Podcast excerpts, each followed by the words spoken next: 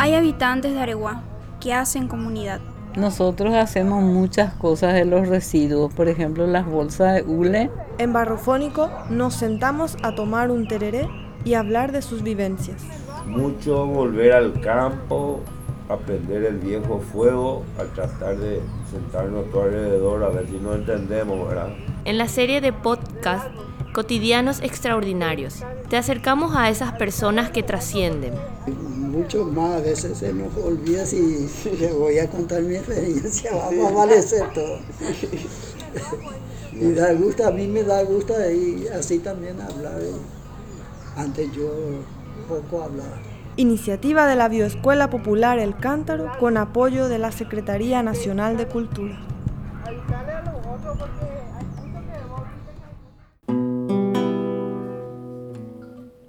Volvemos con los encuentros con vecinos y vecinas de Areguá. Hoy conoceremos a María Elena Flores. Ella vivió en el bosque Guyari varios años. Es artesana y lleva una vida de entrega a su comunidad y medio ambiente. Nos inspira mucho y por eso deseamos que todo el mundo la conozca. ¿Será que estoy haciendo una masita ahí?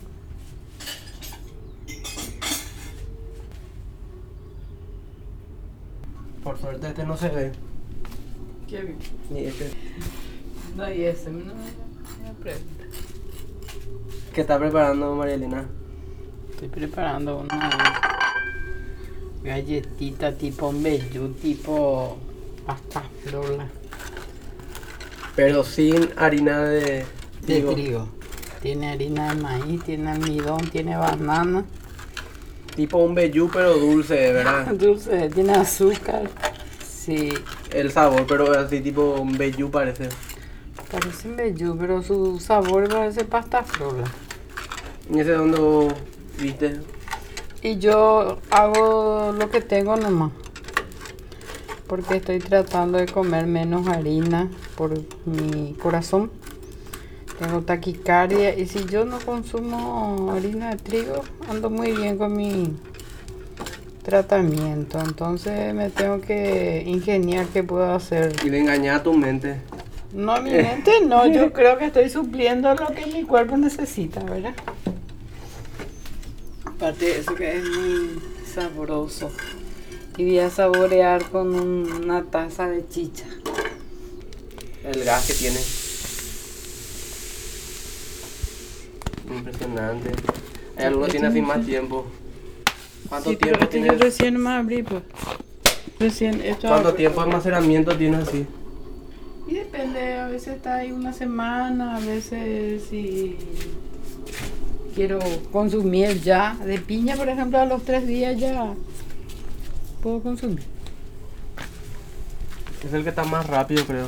Sí. Pero yo pensé que la, la chicha antes era de solamente de piña, pero de cualquier otra fruta se puede hacer. Yo hago de todas las frutas, hago de mango, de guayaba, manzana, pera, piña, burucuyá, cáscara de naranja, mandarina, limón. Contanos acá con la comisión vecinal de, del bosque Guyari que están haciendo. Y siempre estamos en actividad. Eh, hicimos actividad para comprar una desmalezadora. Desmalezamos, limpiamos, porque esto era impenetrable de Yuyal. Y era una guarida de malvivientes, de drogadictos que acá la vecindad ya, cada vecino tenía un caso de robo, casos de asalto, inclusive ahí un vecino ya se le llegó a robar un vehículo y voy a instalar una instalación eléctrica, un poste para alumbrado público, sea lo que sea, ellos te sacaban todo. En la noche ya llevaban todo. Cualquier cosa te llevaban para comprarse sus drogas. Y la otra vez, el 1 de octubre, hubo un incendio también acá en la zona. ¿Podés contarnos Sí. cómo, cómo afectó la zona, cómo te afectó también? tuvimos un incendio muy bravo, muy devorador que nos quemó muchos árboles y también hizo daño. Ahí a una vecina le quemó toda una parte de su rancho que era de paja. Le dejó carbón. A su vivienda no le hizo nada, nuestra vivienda tampoco, pero los bomberos y los vecinos todos ayudaron. Aparecieron como 100 personas con agua, derramando agua, salvando todo mediante eso. Las viviendas y eso se salvaron pero hizo mucho daño. Hasta ahora hay follajes que no se recupera, están naciendo, brotando de raíz, pero los follajes no recuperan. Hay algunos que están recuperando y estamos cuidando, estamos limpiando todo lo que es plástico, botella, eso sacando todo del bosque porque esos son los que atraen más el calor el fuego. Y la gente es muy inconsciente. Ellos no cuidan su basura, ellos queman la basura, no les importa si de un fueguito puede invadir, puede quemar. No, no tiene conciencia. Hace falta mucha educación.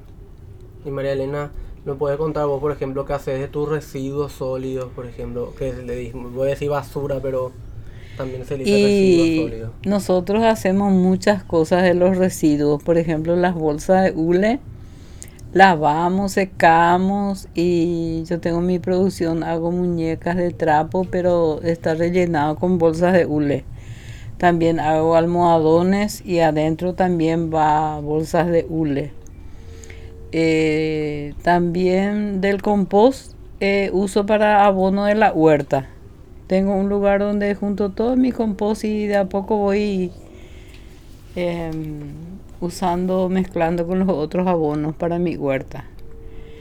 De tetra, por ejemplo, como soy modista, hago también carteras de sachet de leche.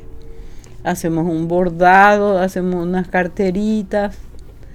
De las bolsas de plástico también hacemos un hilo, hacemos crochet de telas también hago hilo, hago ñandutí, hago una fusión de ñandutí con usupo y hago mis diseños que es mi creatividad. Es eh, cambiando un poco para salir de, de lo muy copiado que en todas partes vos ves el mismo diseño en ñandutí, entonces yo transformé en hago diseños de pájaros, hago mariposas, hago flores, de todo un poco hago los diseños, pero es una fusión del ñandutí. Se teje así un telar y está eh, inserto en un usupó, convertido en un atrapasueño. Y eso es una creatividad mía. Para... ¿Hace cuánto tiempo hace esto, María Elena? Y hace como 10 años. Desde que vine acá a Aregua. ¿Y para vos Aregua qué significa? Y me encanta Aregua, primero porque hay mucha naturaleza, hay todavía la gente cuida hay gente muy culta, gente humilde, muy trabajadores. Me encanta Aregua. Yo me siento, disfruto Aregua. Y cuando hay ferias se vende mi producto. Tengo una hija que viaja por muchos países y ella me trae eh, diseños nuevos, eh, me trae novedades, qué puedo hacer de reciclado. Y nos suelen contratar así para dar capacitación a la gente sobre qué podemos hacer de los reciclados, cómo podemos cuidar el ambiente. Y para esas cosas nos suelen contratar. Acá estamos en el bosque Guyari, en la casa Huevo Muchas gracias María Elena por permitirnos conocer tu vida y, este, y mantener este espacio. Y yo te puedo agregar de que los dueños de estos terrenos no saben de lo que se pierden, porque yo disfruto la brisa, la frescura, la sombra, todo el canto de los pájaros. Y ellos están allá en Asunción, ni siquiera vienen a visitar sus terrenos. Barrofónico, medio de comunicación comunitario y colaborativo desde Areguá.